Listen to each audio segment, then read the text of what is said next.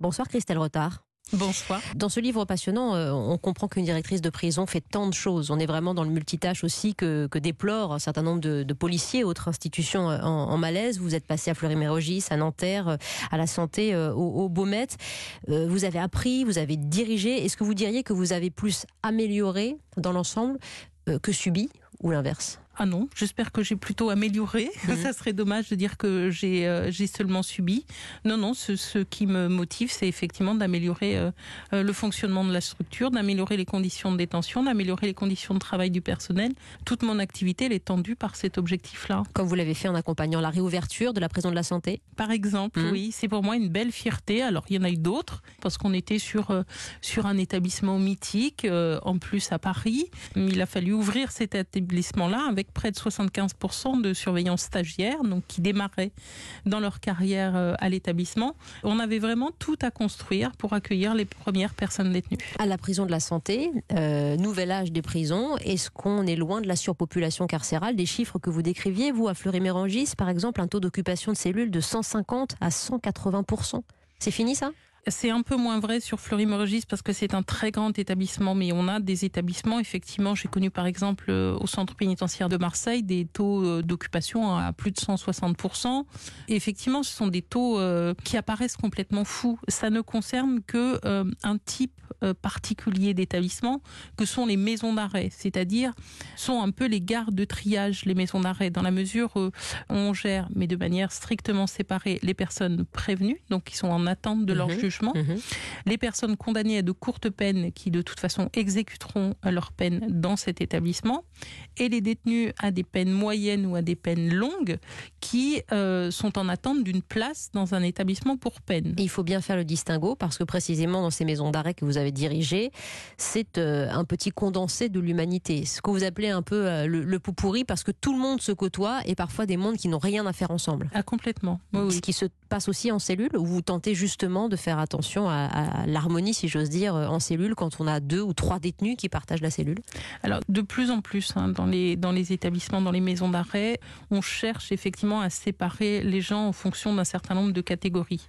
Euh, depuis dix ans maintenant, il y a une interdiction stricte à faire cohabiter des prévenus et des condamnés dans de mêmes cellules, oui. ce qui semble tout à fait logique. Mais ce qui n'était pas le cas jusqu'à présent. Il y a ensuite la prise en compte de certains profils. Par exemple, les jeunes détenus sont plutôt euh, affectés ensemble mm -hmm. dans, un, dans une même cellule. Il y a ce qu'on veut faire, Christelle Rotard, et il y a ce qu'on peut faire. Euh, en l'occurrence, dans ce livre, vous racontez cette scène, ce jour-là, à Fleury-Mérogis, 300 détenus dans la cour qui refusent de réintégrer leur cellule. Et on vous informe euh, d'une situation, un jeune homme qui est méconnaissable, que vous appelez Elephant Man dans ce livre-là. Il est totalement défiguré, il a été tabassé, euh, harcelé, mutilé pendant six semaines, vous dit-on. Mm -hmm. Il occupe une cellule avec deux autres détenus, ils sont donc trois, et personne n'a rien vu pendant six semaines. C'est ça. C'est possible. Oui, c'est possible. C'est possible effectivement parce que euh, le surveillant ouvre la porte, qu'il distribue le repas ou qu'il fait sortir les uns et les autres pour aller en activité ou pour aller en cours de promenade. Il appelle, il voit ou il devine. C'est-à-dire que ce jeune homme, il a sans doute été vu euh, dans son lit sous sa couverture, donc il n'a jamais été vu physiquement, mais on a vu sa silhouette.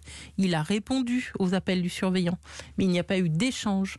Ce jour-là, euh, pourquoi on a enfin découvert cette situation? C'est parce qu'un surveillant, effectivement, a été alarmé par le fait qu'il ne l'avait pas vu depuis plusieurs jours et que ça lui semblait curieux et qu'il a cherché à comprendre pourquoi. Et c'est aussi parce que les deux autres occupants ont quitté la cellule, ce mmh. qu'ils ne faisaient pas. Ce jour-là, vous dites, euh, vous êtes pétrifié parce que vous voyez ce, ce, ce jeune homme qui était condamné à une courte peine, qui aurait pu porter plainte contre l'administration pénitentiaire, ce qu'il n'a pas fait. Il a porté plainte contre les autres détenus. Ça fait partie des images qui vous restent, des histoires qui vous poursuivent, Christelle Rotard. Ah oui, indéniablement. Alors, ce, ce, ce, ce, livre est un témoignage euh, en condensé des, des, épisodes les plus marquants de ma carrière. Ça n'est pas toujours comme ça, évidemment et heureusement, mais ces épisodes-là ont été euh, ceux qui m'ont le plus euh, frappé. Le plus marqué aussi parce qu'on en garde un souvenir très précis. Il y a une autre réalité, c'est la réalité terroriste, et vous le dites avec vos mots forts. Euh, on est ainsi sur un, volcan parce que ces lieux de passage qui sont les prisons sont des, cocottes minutes et les profils des, terroristes euh, ajoutent aujourd'hui à la, difficulté.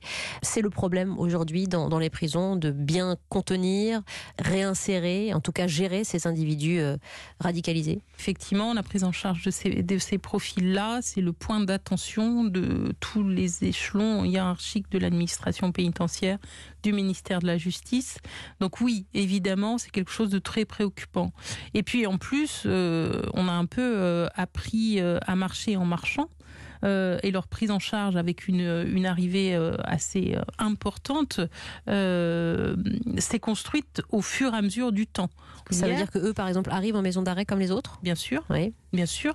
Et depuis 2015, très clairement, on a mis en place euh, et des structures d'hébergement et des procédures euh, d'affectation dans ces structures-là, des mesures d'accompagnement pour gérer euh, le temps, pour mmh. gérer aussi la sortie. Pour ne pas faire de la prison une école du crime, parce que vous dites que c'est encore une réalité.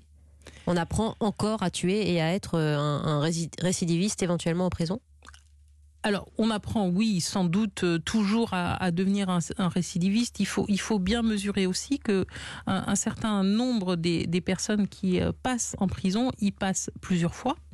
Euh, et pas toujours contraintes et forcées. Hein. C'est-à-dire qu'il y a des gens qui font le choix de la délinquance et qui ne veulent en aucun cas être l'acteur de leur réinsertion. Hum. Vous qui avez toujours essayé d'améliorer, vous le disiez aussi, la condition de vie des détenus, par exemple des possibilités de suivre des, diplômes, des masters euh, en prison, en faisant entrer des animaux, je pense aux chevaux aussi pour euh, l'équithérapie. Vous avez souhaité pendant 20 ans apporter toujours un peu de, ouais, d'humanité, de lumière, disons, dans cet univers pénitentiaire? De l'humanité, il y en a beaucoup. Il n'y a que ça dans les établissements pénitentiaires. Il n'y a que des hommes et des femmes, qu'ils soient en uniforme, qu'ils soient là contraints. Mais il y a le pire de l'humanité il y a quelquefois le pire de l'humanité. Mais il y a aussi de très belles choses dans les établissements pénitentiaires. Il y a des choses très émouvantes. Une remise de diplôme, avec euh, les autorités de l'éducation nationale qui sont là et euh, une cérémonie euh, très organisée. C'est aussi un moment très émouvant. Donc vous êtes sorti assez vite du diptyque et qu'on appose souvent à la prison, surveiller et punir?